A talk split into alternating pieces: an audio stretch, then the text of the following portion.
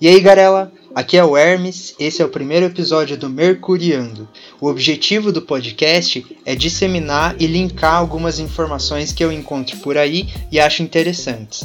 Eu sou formado em arquitetura e urbanismo e estou fazendo mestrado em planejamento urbano, então faz parte da minha formação e do meu jeitinho ser curioso, pesquisar e explicitar as coisas que eu descubro.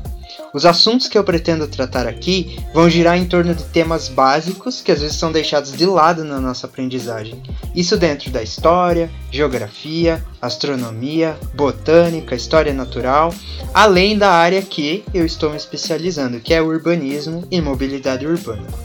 Este primeiro episódio, que eu chamei de Batata, o tubérculo que mudou o mundo, é sobre batata um alimento bem comum que a gente come de tantos jeitos e que tem muita história envolvida e promete ainda ser um sustento do futuro. A gente pensa nesses alimentos do dia a dia como sempre existindo por aí, mas não foi sempre assim. A batata, ela só foi virar popzinha e subir nos charts de comidas de 300 anos para cá. E por quê? Para começar, eu estou falando de uma planta do gênero Solanum, que começou a ser domesticada há mais de 7 mil anos ali no altiplano dos Andes, desde onde hoje é a Venezuela até a Argentina e o Chile. Sim, a batata é nativa do nosso continente americano e inclusive faz parte da mesma família do tabaco e do pimentão, a família Solanaceae. O gênero Solanum abriga também o tomate e a berinjela, por mais que a gente pense os três como coisas bem diferentes. Se você pesquisar no Google o fruto da batateira, para quem nunca viu, você vai ver como lembra bastante um tomate. Só que na batata, a parte comestível é o tubérculo, um caule subterrâneo, onde fica armazenado o excesso de alimento que a planta produz e que foi um importante elemento para sustentar esses povos pré-históricos da América do Sul e mais tarde também para sustentar as tropas e o povo do Império Inca já que a batata ela tem uma fácil conservação em vários dias de viagem quando a gente pensa nos altiplanos dos Andes. Existem mais ou menos 200 espécies e subespécies de batata, somando milhares de variedades. Lembrando que variedade é uma categoria abaixo da subespécie na taxonomia da botânica. Mas quando se fala de batata, a gente está falando da Solanum tuberosum, e se a gente está falando de Andes e Incas, é lógico que os responsáveis por levar a batata para fora acabaram sendo os colonizadores espanhóis. E o nome também passa por esse caminho. Como assim? Olha só. A palavra batata vem na verdade do nome batata, que era dado à batata doce nativa das ilhas caribenhas, isso na língua local. E o mais doido é que a batata doce não tem nada a ver com a família Solanaceae, ela é de outra vizinhança taxonômica, outra família de vegetais. No espanhol, chamam papa ou patata. Papa é um sufixo de origem da língua quechua, língua de origem andina, e patata seria a junção disso, do papa, com o batata que veio do Caribe. Lembrando que em inglês é similar, né? Potato. Beleza, então. Dos Andes para o mundo. A batata chegou na Europa no final do século XVI, mas ela não foi muito bem aceita não.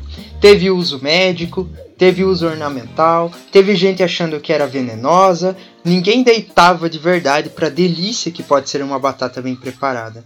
Poxa, mas o que é que os europeus comiam então? Se você pesquisar comidas básicas da Europa medieval, você vai ver que eles se fiavam em grãos, centeio, cevada e aveia principalmente.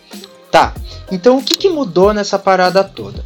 Já em meados do século XVIII, os 1700 e tanto, já estavam incentivando o cultivo da batata. Mas o que foi mais marcante foi um período de péssimas colheitas de grãos e fome que ocorreu entre 1771 e 1774, o que impulsionou então a ascensão até o mainstream desse tubérculo sul-americano. Um estudo de um francês de 1773 mostrou os valores nutricionais da batata. Então, de maçã do diabo, como era conhecida, a batata passou a ser um presente divino, passou a ser a maçã da terra, que inclusive é a tradução do termo francês pomme de terre. Isso fez com que a batata exercesse um papel importante na explosão populacional da Revolução Industrial que estava acontecendo ali naquele momento.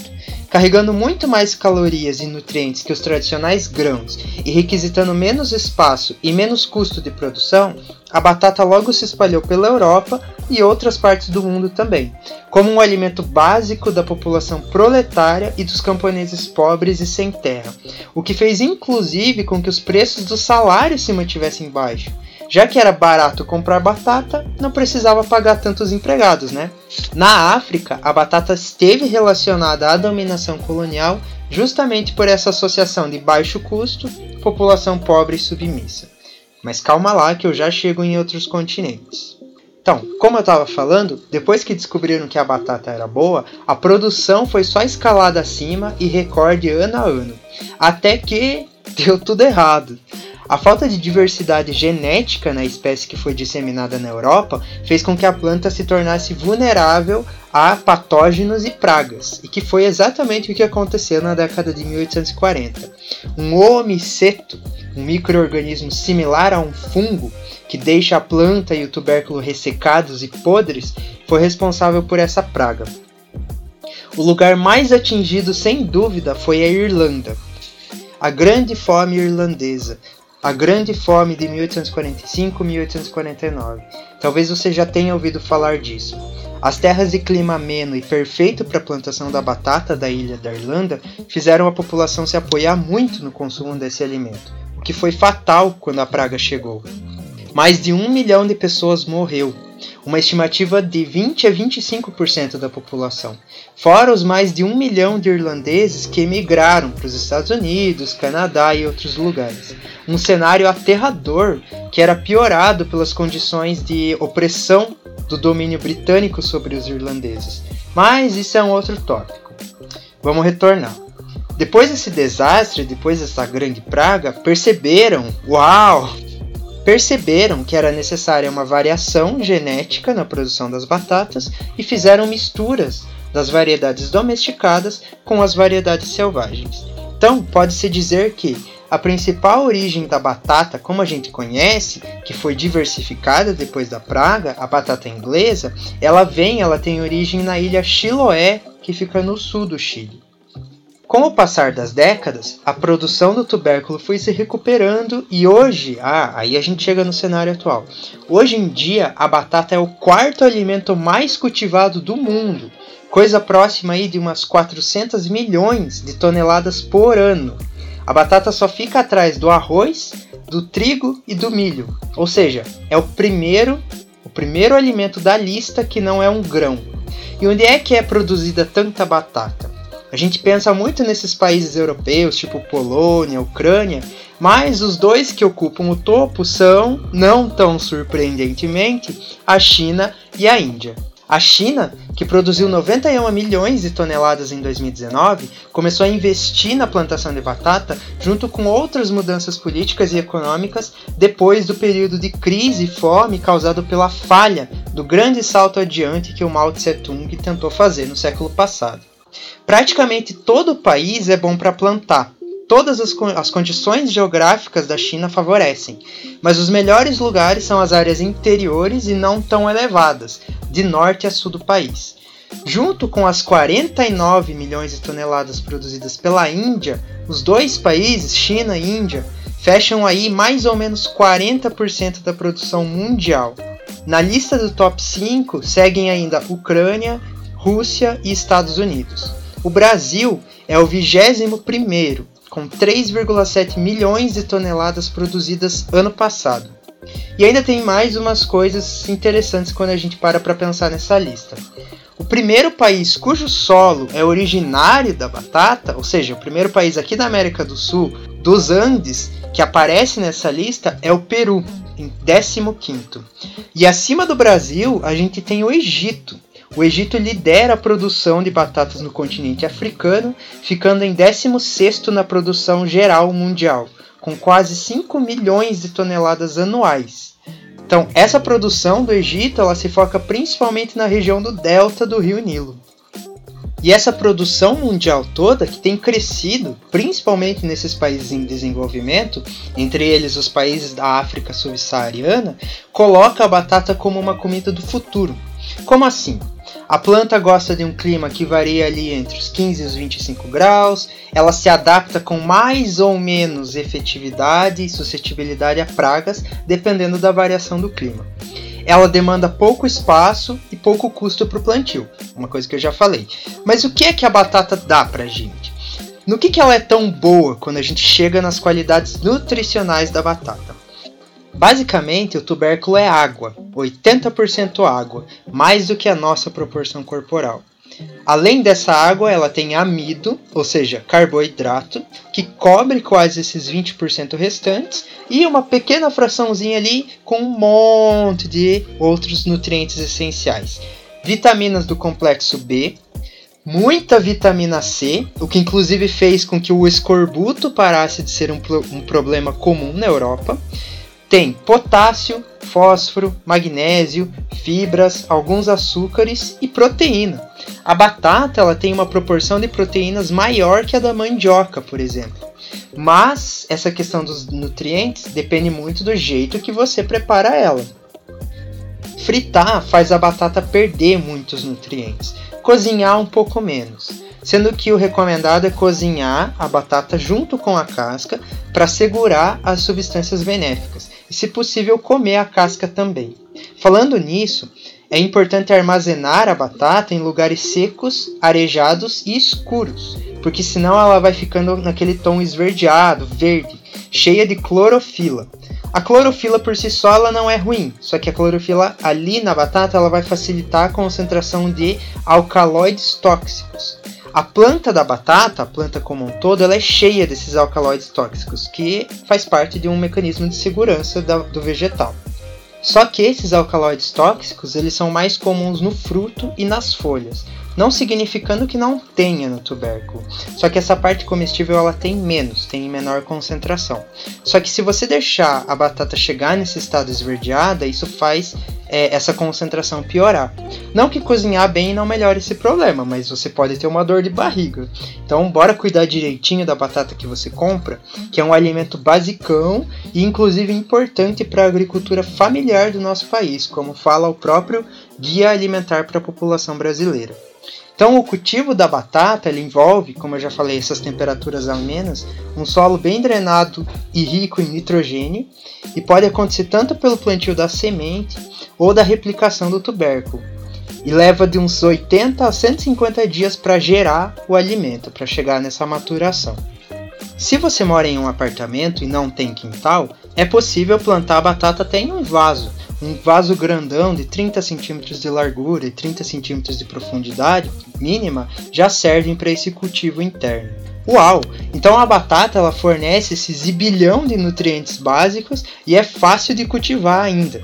Isso explica a batata estar no top 4 dos alimentos e indica também que ela é uma promessa do futuro. Tem um artigo de um pesquisador do Instituto Indiano de Pesquisa Agrícola que fala dessas oportunidades no quesito da segurança alimentar. A batata tem fácil disponibilidade por ser produzida e distribuída com eficiência, tem fácil acessibilidade por ter baixo custo e tem um excelente uso pelo seu rico valor nutricional. Mas esse professor indiano alerta para possíveis problemas da produção da batata. Em primeiro lugar, em relação à tolerância a pragas e pesticidas. Isso pela questão da variabilidade genética que monoculturas acabam deixando de lado, que inclusive foi o fator é, que causou a praga do século XIX. Em segundo lugar, a batata pode enfrentar nas próximas décadas o aumento da temperatura global, justamente pelo fato de a Solanum tuberosum necessitar de um clima mais ameno e frio. Então são perigos que o capitalismo pode causar no futuro e é um futuro que pode ser perto se nada for feito. As pesquisas sobre a batata elas são contínuas. Tem uma revista científica, inclusive, chamada Potato Research, fundada nos anos 50. Tem também o Centro Internacional de la Papa, sediado no Peru e que busca medidas e soluções para melhorar o acesso e a produção desses tubérculos.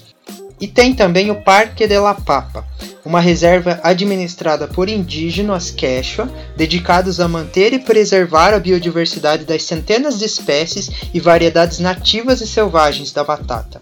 O Parque de La Papa fica no Peru também, perto ali de Cusco, e foi fundado em 2002 buscando essa melhora sobre o patrimônio cultural desses saberes indígenas sobre o cultivo do tubérculo. Então, ufa! Joguei aí um montão de informação para vocês sobre o tubérculo preferido por 10 em cada 10 humanos. Lembrando que a mandioca é uma raiz tuberosa e que ela merece um episódio próprio, quem sabe. E aí, para terminar, eu vou falar umas, também umas curiosidades que eu encontrei para além disso tudo que eu já falei. Vamos lá, ó. O senhor cabeça de batata, o Mr. Potato Head, aquele brinquedinho que aparece no Toy Story, que a gente monta e desmonta os olhos, nariz, boca, orelha e tal, ele começou a ser comercializado em 1952, foi criado por um estadunidense e ele foi o primeiro brinquedo a ser televisionado, ou seja, ter uma propaganda aparecendo na TV. Já Mrs. Potato Head, ou seja, Senhora Cabeça de Batata, é uma música da Melanie Martinez, que é uma das que eu mais gosto, inclusive, dela, que ela critica a estética imposta nas mulheres e os riscos que significam cirurgias plásticas. E, por último, eu falei tanto de variedades, mas aqui no Brasil a gente não vê muitas por aí no mercado, né? Apesar de a gente estar aqui do lado de onde é a origem dessa planta. Batata inglesa é como a gente chama o geral, sendo a mais comum que a gente encontra por aí a variedade Ágata.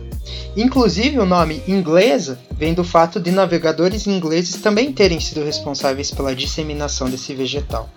Algumas variedades que a gente encontra no Brasil, dependendo da região, dependendo do mercado e tal, incluem a Asterix, que é aquela meio arroxeada, a Rousset, que é aquela que tem a casca bem texturizada, e a Vitelote, que é aquela azulada e violeta.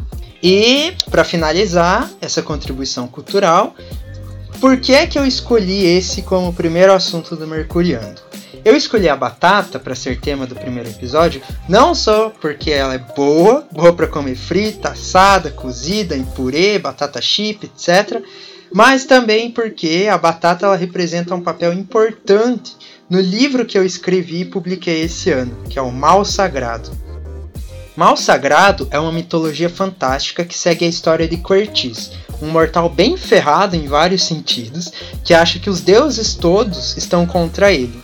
E o que ele não sabe é que a deusa do mal, a Zifara, ela tá querendo se aposentar e buscar alguém para ficar no lugar dela. Sem dar muito mais spoiler, eu só vou deixar aqui que a batata ela aparece como uma virada na história, uma virada tanto pelo que e por quem ela carrega junto. Então, fica aí a dica. Mal Sagrado é vendido em formato físico e e-book e o link está na descrição. É isso aí, garela. Se você chegou até aqui, no final desse primeiro Mercuriando, e curtiu ouvir essa zarabatanada de informações no meu querido sotaque paranaense e na minha voz um tanto duvidosa, eu fico bem feliz, fico bem agradecido. Espero ter passado um pouco de conhecimento e também despertado a curiosidade para vocês também irem atrás de algumas coisas que eu joguei aqui ao longo desses minutos. Porque a ideia do Mercuriando é exatamente essa. São esses áudios curtos sobre assuntos leves e ao mesmo tempo importantes para a gente saber e para despertar essa curiosidade para além. Na descrição estão aí as principais referências que eu utilizei. Lembrando aquilo, sempre corram atrás de mais fontes, sempre vejam páginas em outras línguas, sempre vejam as páginas das línguas locais, valorizem os pesquisadores e cientistas. E para me valorizar, me sigam lá no Insta, arroba ermito.em, ermito com H, ponto EN, N de navio. O link está na descrição também. E se tem alguma informação errada, alguma coisa que faltou, me deem um toque também. Recebo críticas, mas não fico quieto. Deem like, etc, etc. Aceito muitos elogios, aceito, minha autoestima agradece e até uma próxima. Tchauzinho!